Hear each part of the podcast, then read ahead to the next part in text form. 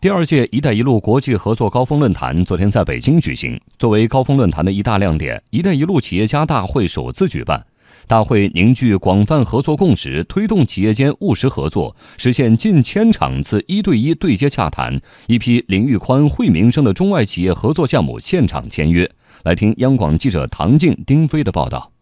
在本届“一带一路”企业家大会上，除了中方与会代表之外，共有来自八十八个国家和地区的贸易投资促进机构、商协会和工商界近九百名代表参会。中国国际贸易促进委员会副会长陈舟介绍，这是一次成果丰硕的高规格大会。本届企业家大会精心地举办了项目签约、对接洽谈等一系列活动，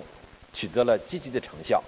这些项目涉及的领域宽，覆盖的国别广。基础作用大，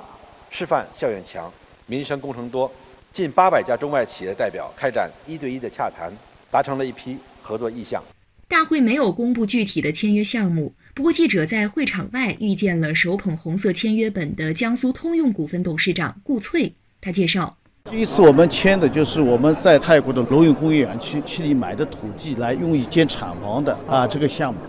那么泰国呢，它有着非常丰富的这个资源，和我们轮胎企比较关联，有橡胶，同时呢又是东盟啊，它十国之间免关税的。那么如果我们在那边建厂以后呢，是呃对于我们的产品出口啊，那么基本上就没有关税的影响。那么同样呢，对于我们现在走出去来讲呢，在产品升级和装备升级方面，会比现在做得更好。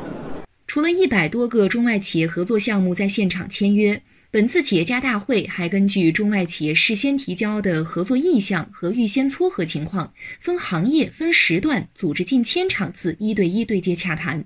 中国贸促会会长高燕透露，直到大会召开前一晚，仍有国外企业要求参会。中国欧盟商会副主席马西莫·巴格纳斯克说。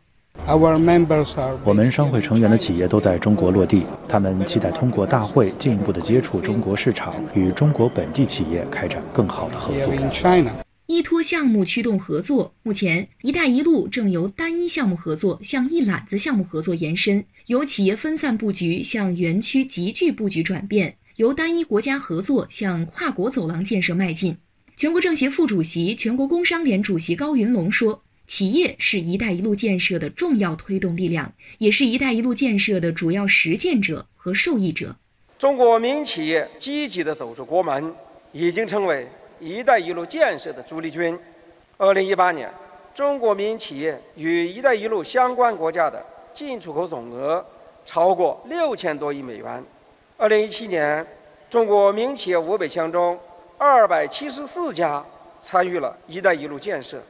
参会的民营企业代表金科能源有限公司副总裁钱晶说：“一带一路为民营企业发展带来了很多利好。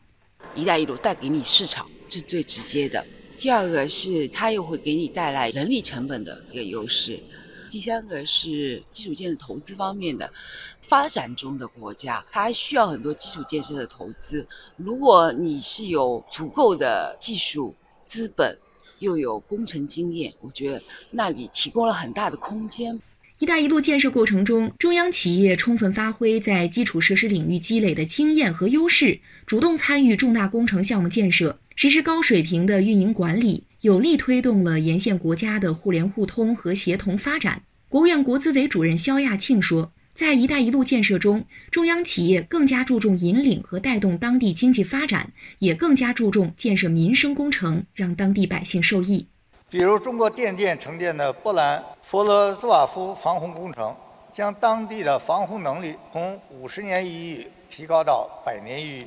中国三峡集团承建的苏丹尚瓦特巴拉水利枢纽工程，为当地及周边七百多万人解决了灌溉用水问题。大会上，不少企业家代表发声：企业作为共建“一带一路”的重要参与者和建设者，应该积极坚持共商、共建、共享的原则，积极传递人类命运共同体的正能量。